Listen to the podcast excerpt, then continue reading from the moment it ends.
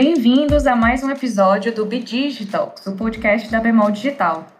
Eu me chamo Giovana Deluca, trabalho no time de dados como engenheira de dados da Bemol Digital e também faço pós nessa área de dados, mas tenho bastante interesse em entender como funcionam vários testes de personalidade, que é o que a gente vai falar hoje. Para conversar sobre isso, eu tenho mais dois participantes nesse podcast. Por favor, se apresentem. Eu me chamo Matheus, Matheus Reis, eu trabalho no time de People aqui da Bemol Digital. Sou manauara, leitor de ficção de carteirinha e uma pessoa apaixonada por cultura organizacional, por produtos, por agilidade. E, enfim, conheci MBTI, me apaixonei e aí a gente decidiu trazer esse assunto aí para discutir o que de fato é esse teste, como é que ele funciona, enfim. Aí tem o Dan, né, comigo aqui. Olá, pessoal, eu sou o Daniel, trabalho aqui na Bemol já tem quase quatro anos.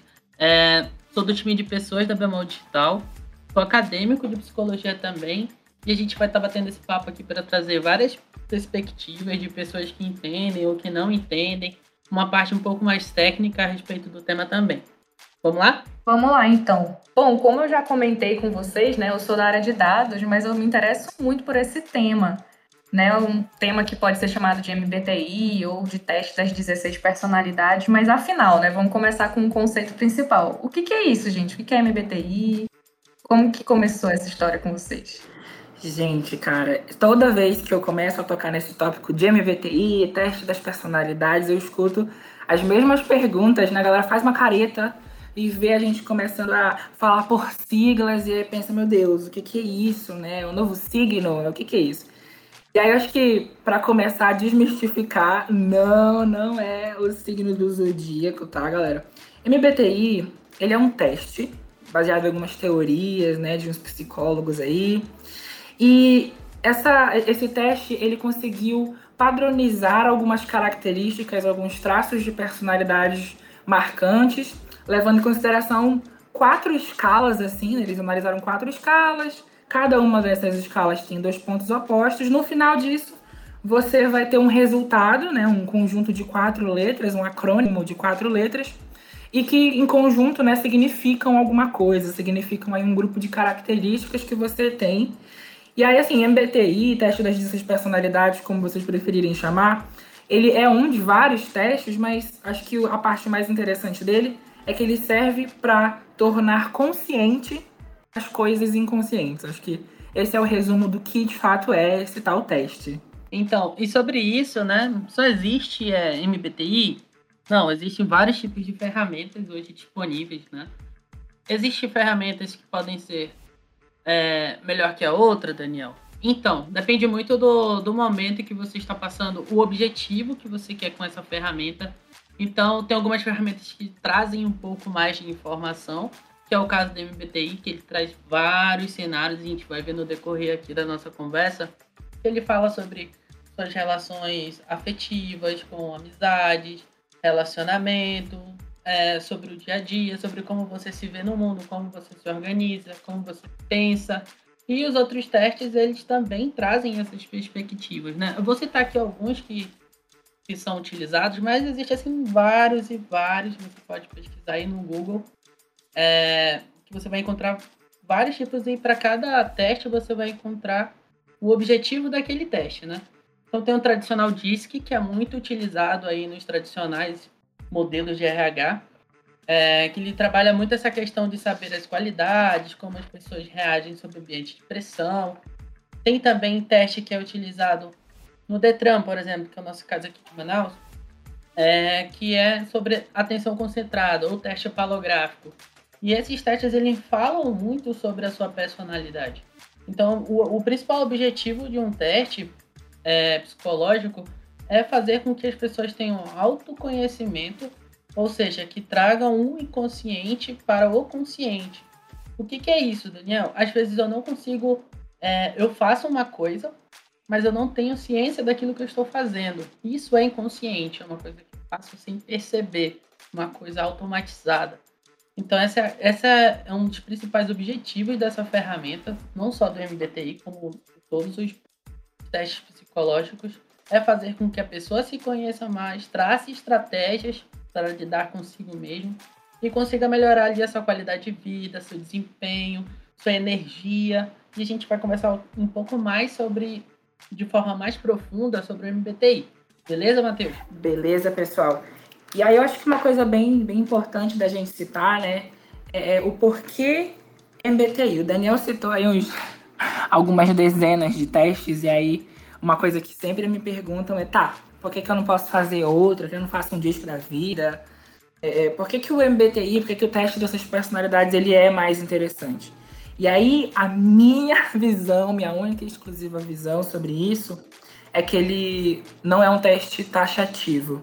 Né? Apesar dele ter alguns aspectos que indicam traços, ele não te coloca numa caixa, ele não é limitante. Eu acho que é um teste que, diferente dos outros, ele indica tendências, ele indica coisas que são mais naturais para você, mais preferíveis para você, mas ele não te taxa no sentido de que você é esse resultado e você não pode ser outra coisa. Eu acho que essa é a parte mais vantajosa de, de, de se brincar né, com o teste das personalidades.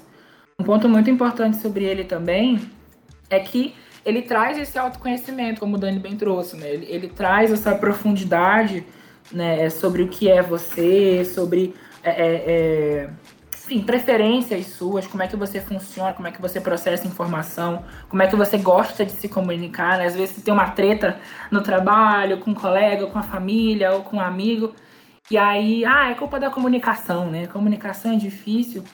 Eu acho que esse teste, no meu caso, abriu os caminhos para entender que as pessoas processam informação de um jeito diferente, se comunicam de um jeito diferente. Eu acho que ele abriu margens assim para somos diferentes, vamos aprender como cada um é.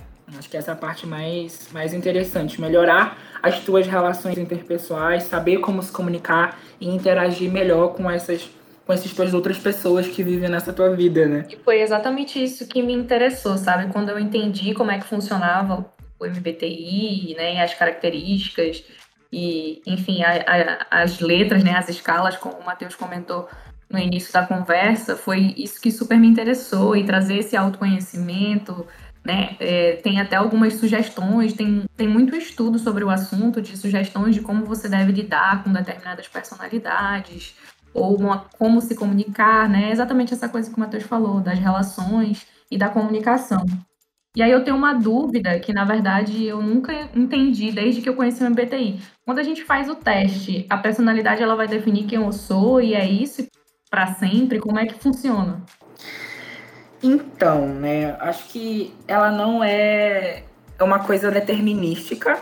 Ela, ela indica as tuas preferências e sim, é comum que você tenha a sua personalidade desenvolvida ali numa fase da sua vida você fique com ela por um bom tempo. Mas sim, essa esse traço, alguns traços da tua personalidade podem mudar dependendo do ambiente, né? Dependendo de alguns contextos da tua vida. Ele pode mudar. É comum? não, não é muito comum. Né? E quando muda, muda ali a última letra, né? Ela pode mudar. Mas acho que o mais lembro é você se identificar com a tua personalidade e aprender como trabalhar com ela, né? Acho que essas coisas que, que vão indicando. E elas não, não definem 100% quem é você. Acho que esse aqui é o grande ponto. Elas trabalham. Dá um mais um norte, né? É, exatamente. Ela dá um norte. E ela dá um norte, assim, vamos dar nome aos bois, né? A gente tá falando daqui desse teste. Quais são esses nortes que, que o teste das personalidades te entrega? A gente comentou lá no começo que eram quatro escalas, né? E, cada uma dessas escalas tinha um polos opostos. Então, imagina aí uma escala como se fosse um, um termômetro. Eu tenho o zero, que é bem no meio, e aí tem esses pontos, né, dos extremos que eu posso ir mais para lá ou mais para cá. Quais são essas quatro escalas? Né? A primeira delas é de onde que eu tiro energia, né? Da onde que vem a minha energia, da onde que eu me recarrego, da onde que eu me sinto energizado novamente. A segunda escala é como é que eu processo informações, então, dado que eu vou vivendo, né, conversando com as pessoas, como é que eu processo? Como é que o meu cérebro processa isso? A terceira escala é como é que eu tomo decisões. Acho que essa parte, assim, é, é bem caótica para as pessoas identificarem como é que elas tomam decisões, mas é uma escala bem importante. E a última escala é como que eu me organizo com o mundo ao meu redor, né? Depois que a gente olha para essas quatro escalas, a gente também olha para os polos, né? Para pro, pro, as balanças. Por que, que eu posso ser mais para lá ou mais para cá dentro dessa escala. A primeira escala, que é de onde eu tiro a minha energia, ela tem dois polos. Ela tem extroversão, que é a letra E, e introversão, que é a letra I. Então, quando você está fazendo ali o seu teste, né, você vai tender mais para um lado, né? Você pode ser uma pessoa mais introvertida ou uma pessoa mais extrovertida.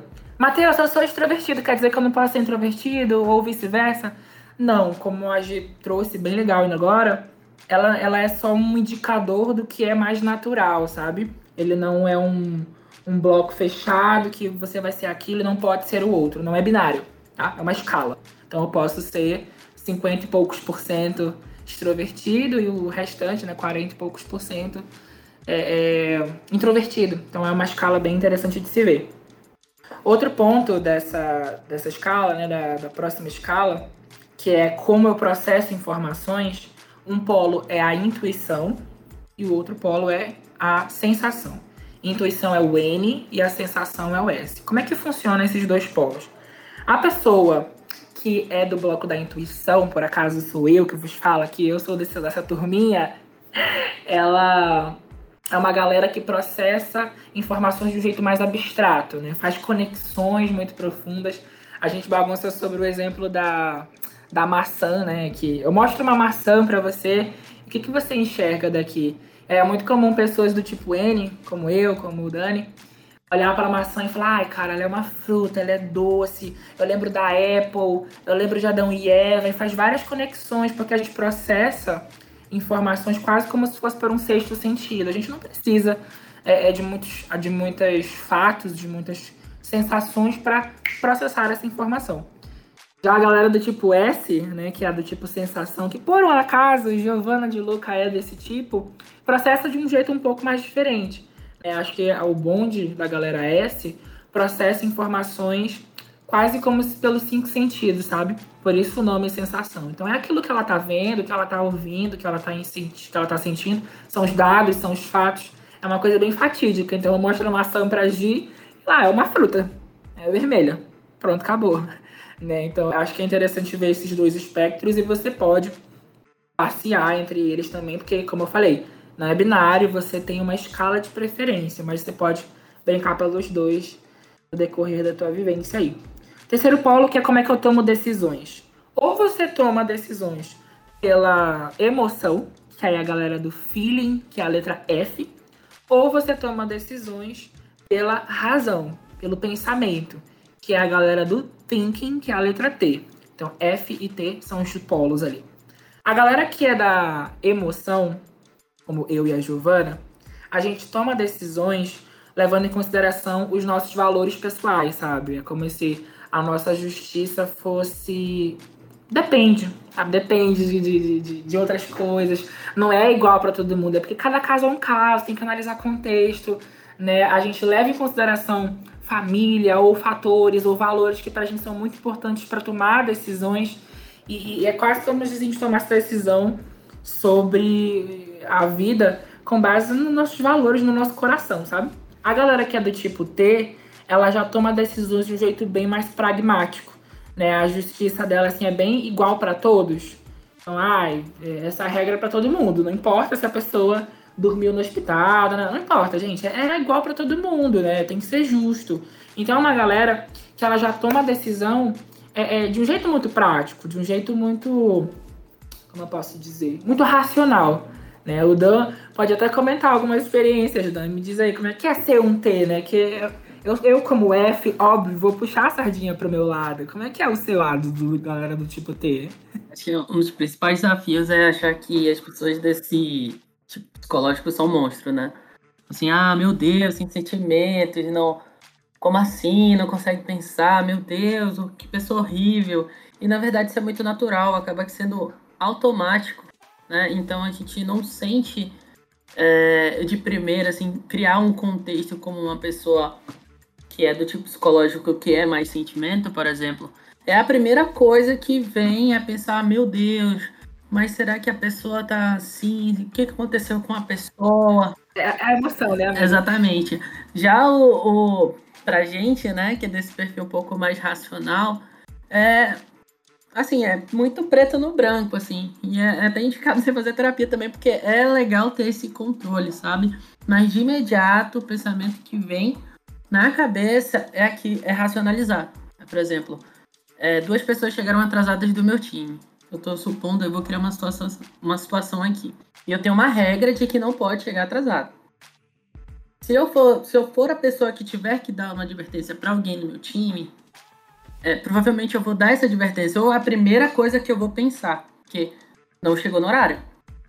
Já o Matheus, provavelmente ele ia perguntar: Nossa, não, mas tem que entender. O que, que te fez chegar atrasado? Você perdeu o ônibus? Fala para mim o que aconteceu nesse percurso.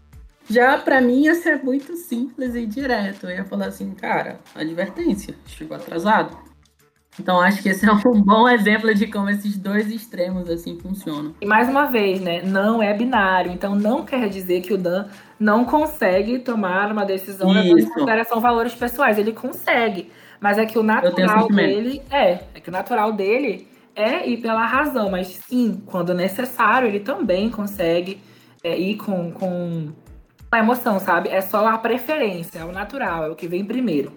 Mas seguindo aqui, né, a última escala que eu comentei era como é que eu me organizo com o mundo. E os polos dessa última escala é o J e o P, né? O J de judge, então é a pessoa que se organiza com o mundo de um jeito mais pragmático, mais organizado, né? Aquela pessoa que gosta de fazer uma agenda, de criar uma lista de afazeres, dar um check durante o dia, sabe? Uma pessoa planejada, ela pega um projeto, ela já entende quais são as fases que aquele projeto vai acontecer e vai executando elas de maneira bem interessante. Por quê? Porque ela não quer pressão, sabe? Ela não quer. Ela, ela se planeja para isso. Ela vai viajar, a mala dela já tá pronta, sabe? Uma semana antes, ela já sabe qual que é o hotel, quanto que custa o Uber do hotel pro lugar que ela quer passear. Ela sabe tudo. É uma pessoa mais, bem mais programada, que por um acaso eu sou dessa linha, né? Eu e a Giovana. E tem a galera que é do outro polo, de como se organiza com o mundo, que é do tipo P. P de perceiving, né? É, é, percebe o mundo. O que, que isso quer dizer, essa outra linha? É uma galera mais no flow. Não tem uma lista, não tem uma agenda do dia, não tem um, um to-do list, não. Ele vai fazendo conforme as situações vão aparecendo, ele vai se adaptando. Aconteceu uma situação, ele pivota, larga o plano pega um projeto, vamos entender as fases. Quem entender fase nada, bora fazendo aqui o negócio que a gente vai e vai indo, né? O Dan é do tipo psicológico P, né? Ele é desse que vai no flow, ele vai entregando ali só just in time. Já eu sou super pragmático. Eu tenho até uma, uma história interessante, que foi quando eu e Dan começamos a trabalhar juntos, a gente queria ter um pouco um do outro, né? Eu queria ser o mais, mais adaptável, que nem o Dan, porque eu não conseguia não me prender a um plano. E o Dan também queria né, ser um pouco dessa linha mais organizada e etc. Então tinha um pouco desses conflitos. A gente até separou um bloco ali mais pra frente, daqui a pouco a gente volta nesse tópico, que é o bloco do e agora? Esse é meu tipo de personalidade. Como é que eu lido com isso? Mas resumo da ópera. A escala de onde eu tiro energia é ou introversão ou extroversão, como eu processo informação, ou é sentimento ou é intuição, como eu tomo decisões, que é ou sentimento ou pensamento, e como que eu me organizo com o mundo, que eu posso ser é, julgamento ou percepção, né? Que é J ou P. Basicamente, é isso que define as coisas aí. Acho que é um ponto bem legal, Matheus, é a gente tentar deixar claro, por exemplo, o que, que é extroversão e o que, que é introversão. Porque às vezes a gente se prende muito a esses conceitos, sabe? Por exemplo, eu me considero uma pessoa extrovertida e o meu teste é uma pessoa extrovertida. Então, eu gosto de de gastar essa energia. Eu gosto de estar falando com pessoas todo tempo, eu gosto desse contato, eu gosto de conversar. Isso me energiza.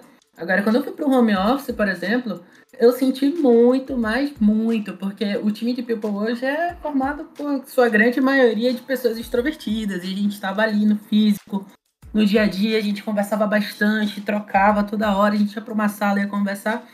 Já no modelo home office, eu tive que ter alguns momentos ali de lidar comigo mesmo, de ficar um pouco mais é, em silêncio. Então, para mim, foi um período de adaptação muito difícil, porque eu perdia mais energia não falando com as pessoas do que falando com pessoas. Então, para mim, é muito bom no final do dia eu vim para o escritório, conversar com as pessoas, estar ali vendo gente, conversando, eu termino o dia ah, não, não sinto aquele peso, aquele cansaço, sabe? Eu acho que isso é bem legal a gente abordar aqui sobre essas diferenças de energia. E também tem, tem um, tabu, né, amigo? Tem um estigma aí. Quando você fala de introvertido e extrovertido, acho que o imaginário popular já desenhou o que, que é isso. O que, que é o introvertido? É aquela pessoa tímida, que não gosta de falar, que não sabe se comunicar. O que, que é o extrovertido? Aquela pessoa né, expansiva, que tá ali conversando com todo mundo, que sabe se comunicar muito bem. Só que assim, isso não é bem verdade. Eu acho que quando você olha para esses espectros introversão e extroversão, você tá olhando para outra coisa. Por quê? Você pode ser introvertido e se comunicar excepcionalmente bem. O Salomão, por exemplo, é do nosso time, e ele é um introvertido. E ele é uma pessoa que, na minha visão, se comunica muito bem. O Denis, né? O próprio Denis Mineve, nosso presidente daqui da, da organização, fica muito bem, né? Assiste, só você assistir as lives dele aí, você vê que ele é uma pessoa que sabe se comunicar. Então, ser introvertido não quer dizer que eu não sei me comunicar, não quer dizer que eu sou uma pessoa tímida. Quer dizer que a minha forma de me energizar, de recarregar as minhas energias, é ficar ali comigo mesmo, né? É, é, é, é, é ter o meu mundo para me recarregar. Acho que uma diferença bem legal de, de um extrovertido e para o introvertido Ambos podem ser excelentes comunicadores, como eu dei o exemplo do Salomão, né? Eu e Salomão. É, depois de uma palestra, eu vou sair da palestra que eu tive com várias pessoas super energizado, motivado. Já o Salomão, que, que é introvertido, ele pode ter feito uma palestra igualmente boa a minha, a nível de comunicação, mas ele vai sair dali, meu Deus, eu conversei com um monte de gente, eu preciso me recarregar. Então, eu acho que a introversão e a extroversão não tem a ver com comunicação, não tem a ver com timidez, e sim da onde é que você se energiza. Se é do mundo mais interior ou se é do mundo mais exterior, de conexões com outras pessoas. Eu acho que o nosso ouvinte, né, depois de todas essas informações, deve estar tendo o mesmo sentimento que eu tive logo que eu entrei na Bemol, né, que eu me deparei com os colegas que entendiam de MBTI, falando de letra para cá e para lá. Uma pessoa F, uma pessoa P. Eu falava, gente, do que, que vocês estão falando? Me ensina isso aí que eu também quero entender. E aí foi quando eu entendi como que funcionava, né? E assim, depois de uns dias de convivência com as pessoas que entendem de MBTI, eles começam a tentar adivinhar quais são as suas letras baseado nas coisas que você fez, nas, nas decisões que você tomou, nas suas atitudes. Quase um game. É interessante. é, exatamente, é verdade. Tipo isso, treino. E é interessante que a gente conseguiu perceber só nessa conversa até então o tanto de situações e de percepções que a gente tem baseado né, nessas quatro escalas aí que foram comentadas. Então, o Mate deu o exemplo da maçã, o Dani deu o exemplo do, do, chegar atrasado ou não, a gente consegue entender como que a pessoa supostamente né, agiria num cenário, dado umas pessoas que chegaram atrasadas, ou dado o que você enxerga quando vê uma maçã. Então, eu acho isso, tipo, muito legal, tentar mais ou menos prever, assim, né? Tipo, o que, a, o que a pessoa iria fazer baseado numa certa atitude.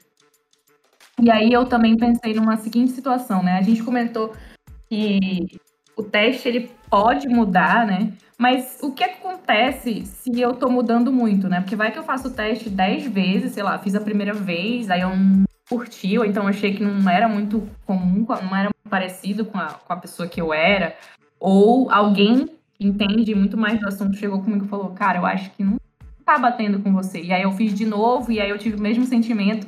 Aí eu fiz o teste 10 vezes e ele mudou 10 vezes. O Matheus comentou aí que você faz terapia. Acontecendo. aí você procura um psicólogo. Então, assim, isso acontece muito. O Dani, inclusive, passou por isso. Ele, daqui a pouco o Dani conta aquela tua história.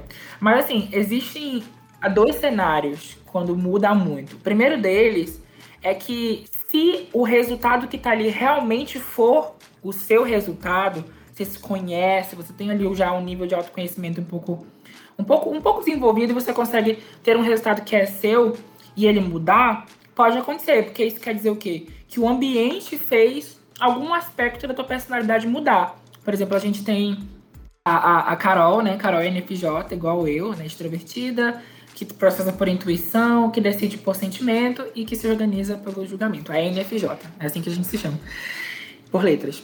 E aí, é, ultimamente, ela tem achado que o, a última letra dela tá mudando. Por quê? Porque ela tá muito adaptativa. Ela tá ali, sabe, fazendo poucos planos. Ela, gente, eu acho que eu tô virando P. É possível? É possível durante a vida o teu meio de vida fazer mudar um traço, tá? Só não é muito comum. Não vou hoje ter um tipo, amanhã ter outro. Não é assim que funciona, não. Né? É, não é 880, assim. Só que tem outra possibilidade, e essa é super comum do teste ficar mudando o tempo todo, tá? Que é talvez, isso não quer dizer que a tua personalidade está mudando, mas provavelmente quer dizer que você não se conhece o suficiente para responder o que, que você realmente faria nas situações. Por quê? Ele é um teste situacional. Então ele te dá uma situação e você vai dizer como você reagiria, o quanto você concorda, quanto que você discorda.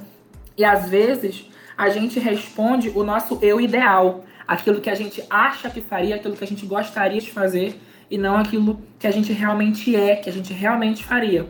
Eu digo isso por um contexto meu, né, que era ah, você organiza, né? Você acha que todas as opiniões devem ser respeitadas, independente delas serem baseadas em fatos ou não? E eu lembro que na época, ah, claro, com certeza, todas as opiniões têm que ser respeitadas e tal.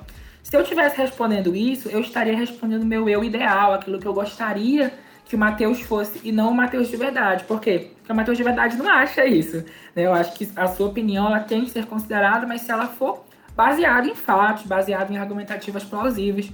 Então tem essa também, sabe? De você não responder o seu eu ideal, responder quem você é. Mas óbvio, para responder quem você é, você precisa se conhecer, você precisa ter algum nível de autoconhecimento aí. Dan, conte aí, meu filho, a sua história. Porque o Dan, gente, vocês, vocês sabem, mas ele foi uma pessoa que passou por muitas mudanças de teste, não é, Dan? sim, sim. Mas antes de começar toda essa minha fala, o que, que, é isso que o Matheus está falando sobre como a gente vê e como de fato a gente é? Na psicologia tem uma teoria que é humanista, um psicólogo chamado Carl Rogers, que ele fala justamente sobre o self ideal e o self real. O real é o que eu sou, o ideal é o que eu quero ser. É, então, o que pode acontecer? Às vezes, nossa, eu queria ser muito uma pessoa organizada. E aí a gente está falando de viés inconsciente, né? A gente não tá tendo noção naquele momento que a gente não é aquilo. A gente acha que está sendo aquilo.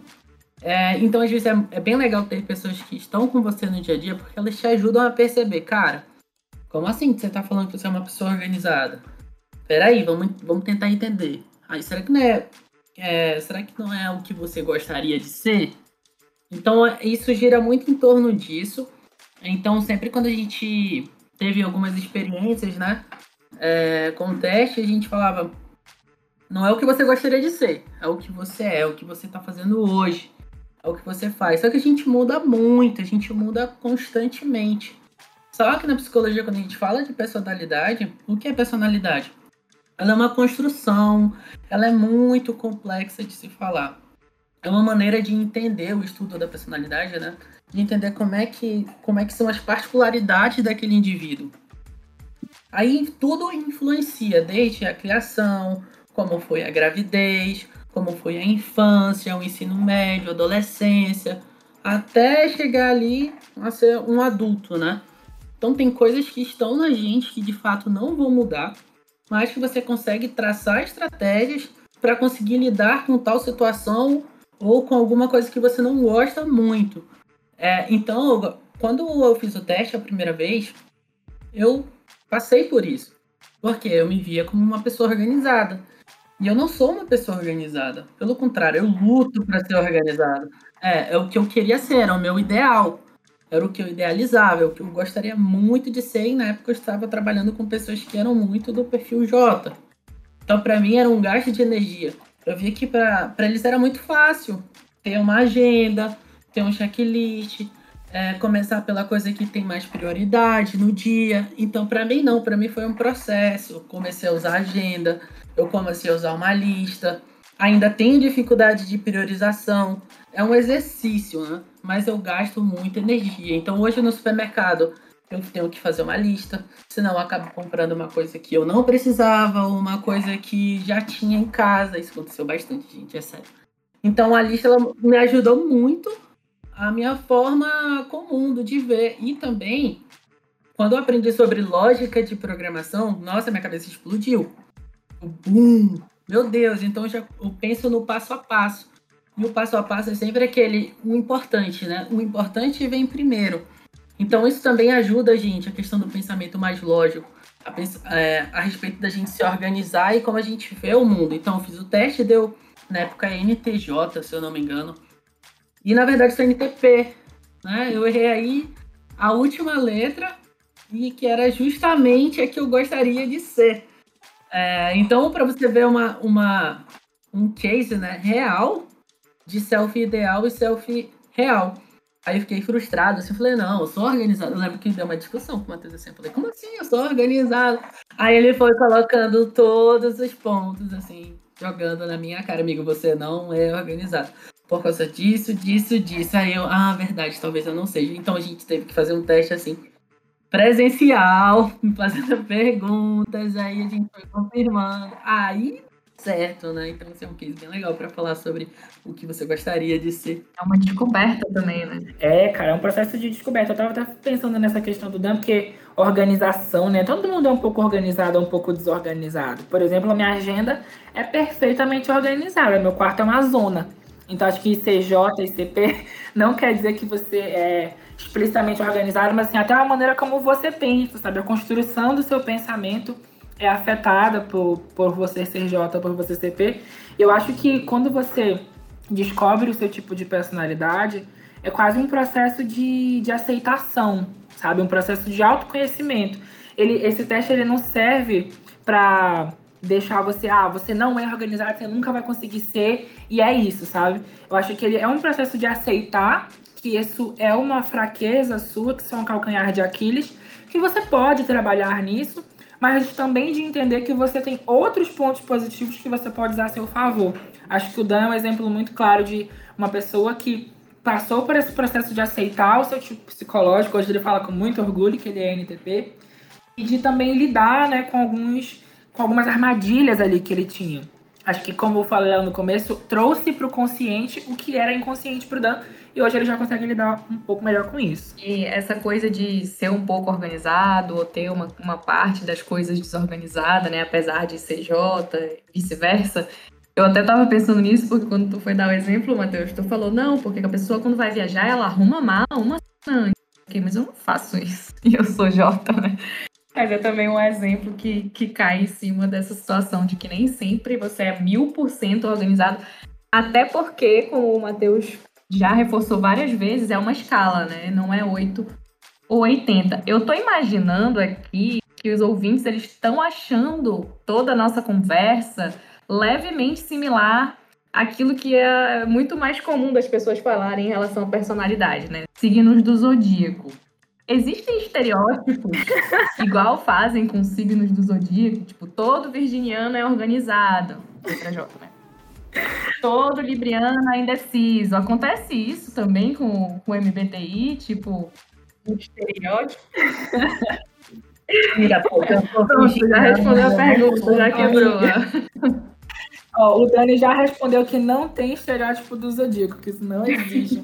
Mas, cara, eu acho que o ser humano é uma máquina de categorizar. Então, eu acho que sempre rolam os estereótipos. É, e acho que dentro do teste das personalidades tem vários estereótipos. Ah, o I, que é o introvertido, não sabe se comunicar. O extrovertido não sabe ser focado. A pessoa S não é profunda, não faz conexões. O N viaja na maionese. O J é o tiozão chato da rotina. O P é a pessoa completamente vida louca, sem planos. Então sempre rola alguns estereótipos aí bem binários sobre o que uma pessoa é e o que ela não é.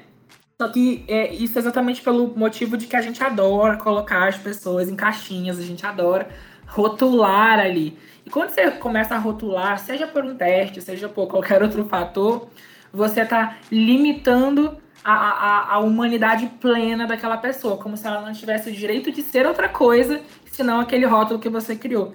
Isso é uma coisa muito, muito, muito, muito difícil e muito complicada de você passar em vários sentidos, não só nesse nosso tópico de hoje, sabe? Mas mais importante é entender que o ser humano, como o Dani falou ali, né, que é uma coisa complexa, o ser humano ele é uma criatura puramente complexa. É muito difícil de você 100% rotular alguém. O MBTI a gente fala que ele é muito bom para entender outras pessoas, mas mais do que isso, ele é muito bom para entender você.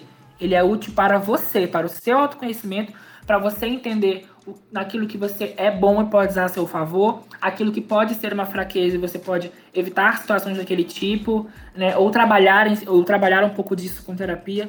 Óbvio, ele também te ajuda a se relacionar melhor, saber como o outro se comunica para você conseguir se comunicar do jeito que o outro espera.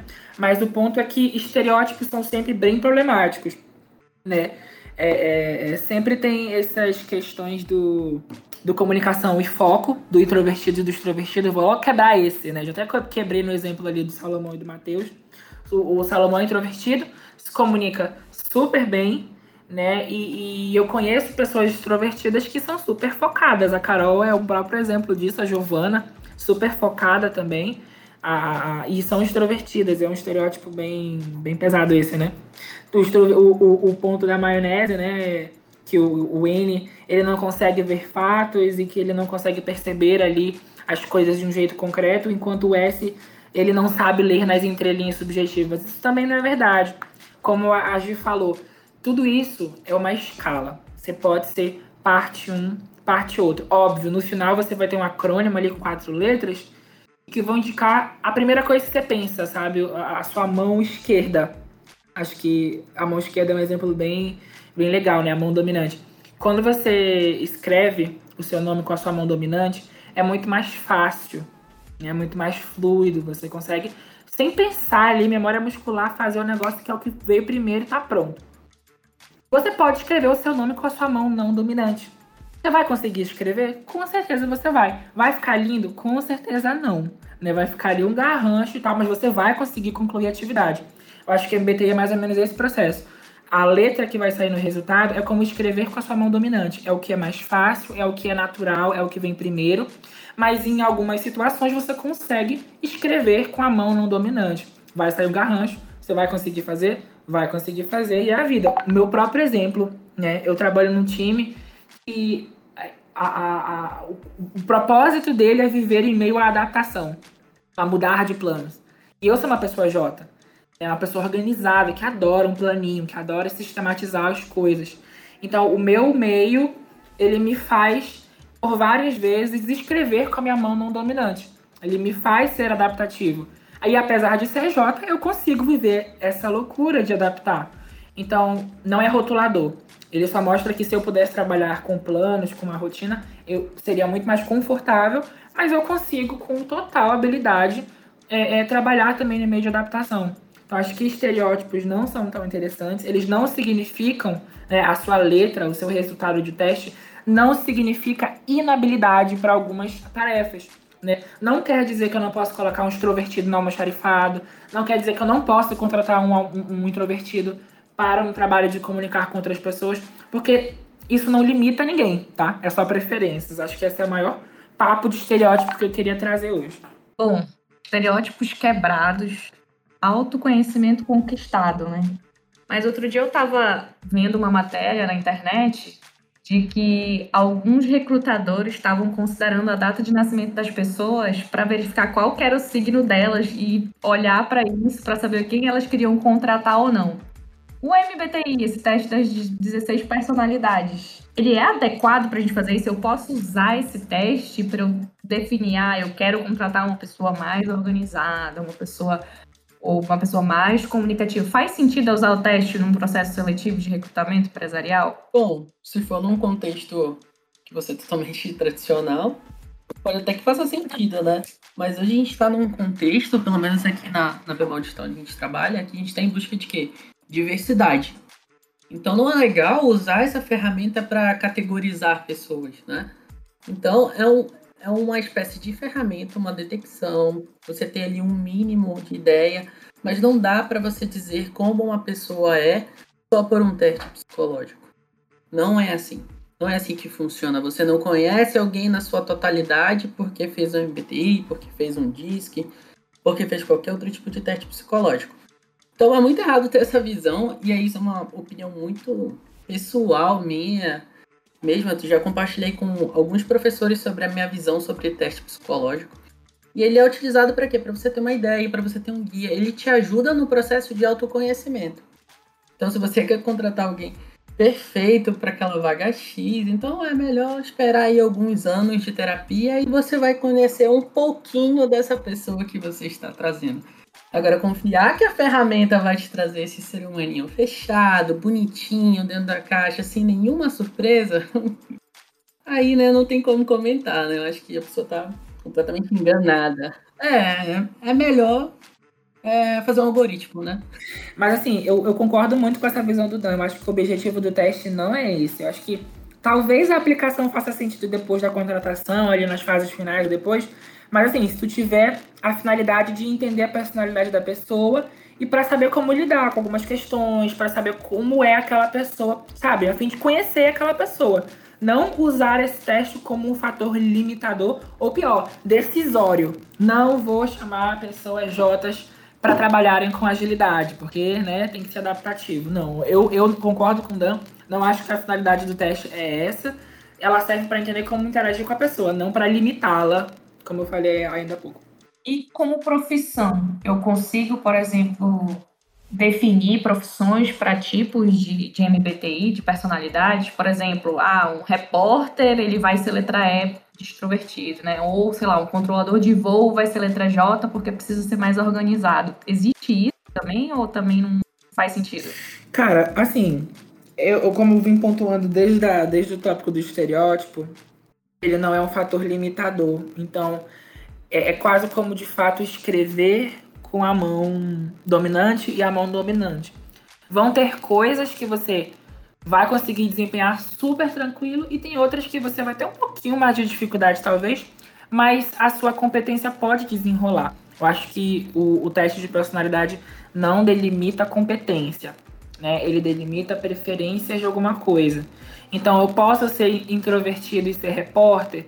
Posso. Posso ser J e trabalhar com agilidade? Posso também. Eu posso ser uma pessoa S como Giovanna e, e ser crítico de cinema para entender as camadas mais profundas de um filme do Jordan Peele? Posso também, entendeu? Acho que não é um fator limitante de habilidade, é só uma coisa de facilidades e fortalezas e fraquezas, etc. Então, não, não tem uma, uma, uma carreira. Mas, assim, tem uma parte bem interessante no MBTI, que, como eu trouxe ainda há pouco, né, facilidades. É, quando você faz o teste, ele te dá alguns caminhos sobre carreira. Quais carreiras você faria de olhos fechados, assim, que seria muito mais prático para você. Mas, mais uma vez, não é limitante. Né? Eu consigo fazer várias coisas aí se eu me preparar para isso, se eu tiver competências para isso. Entendi, entendi. É, é uma coisa que ela não é é, a verdade absoluta, né? Acho que a gente tem que encarar assim, como tu comentou, não é delimitante. Bom, e agora a pergunta que não quer calar, né? Como que a gente faz esse teste? Eu, Giovana, sei que existe, é, existem né, testes mais profissionais que são completamente assertivos em relação a essas questões das personalidades e também existem alguns simuladores que se aproximam né, desse teste mais oficial, que eu diria. Não sei se o Dani ou o Mati querem complementar, eita, desculpa, complementar essa minha fala. É, o, assim, o MBTI, de fato, ele é uma ferramenta, né, Myers-Briggs Type Indicator, e ele é uma universidade hoje, né, todo ano eles atualizam esses testes, ele tem uma certificadora aqui no Brasil, e, e você pode fazer esse teste oficial, e a certificadora é a Filipelli, né, você pode fazer pela Filipelli, eu fiz por lá o meu, é, e aí você paga lá o teste, não vou lembrar do valor agora, mas você também consegue, como a gente falou, fazer usar alguns simuladores da internet. Não é o, indicado, né? Assim, não vai ser extremamente assertivo quanto a certificadora oficial da ferramenta, porque né, é oficial oficial. Mas elas conseguem simular alguma proximidade do que, do que seria, né? Entendi. É. Obrigada pela, pelo complemento. Cara, antes de encerrar, eu preciso fazer um comentário assim, que foi uma percepção que eu tive, eu, eu entendo que o Matheus e o Daniel devem ter compartilhado. O quão foi difícil para vocês gravar um podcast com três pessoas introvertidas? Porque, assim, vários momentos eu queria interromper vocês e falar várias coisas e vocês não estavam de falar um. o extrovertido falando muito. Muito bom. Ai, amiga, a gente não pode ver uma outra, um outro ser humano que a gente já quer se conectar, a gente já quer fazer, né, a, a ponte ali pra conversar. Bom, então é isso. Vamos encerrar por aqui. Eu gostei muito da experiência de gravar de novo um podcast, acho muito legal. É, eu estava muito mais acostumada com uma questão de vídeo ou palestra, né? Então, o podcast é uma experiência diferente. Quero agradecer o espaço e a oportunidade é, de todo o time da Bemol Digital, do Bidistalks, né? Os responsáveis pelo Bidistalks. E antes de nos despedirmos, eu vou deixar o lembrete, né? Estamos no Instagram, no Facebook e no LinkedIn. Para vagas, vocês podem acessar jobs.kenobi.com.br bemol digital e para facilitar, todas essas informações estão no site da, BB, da BD, bemoldigital.com.br. E é isso, gente. Muito obrigada.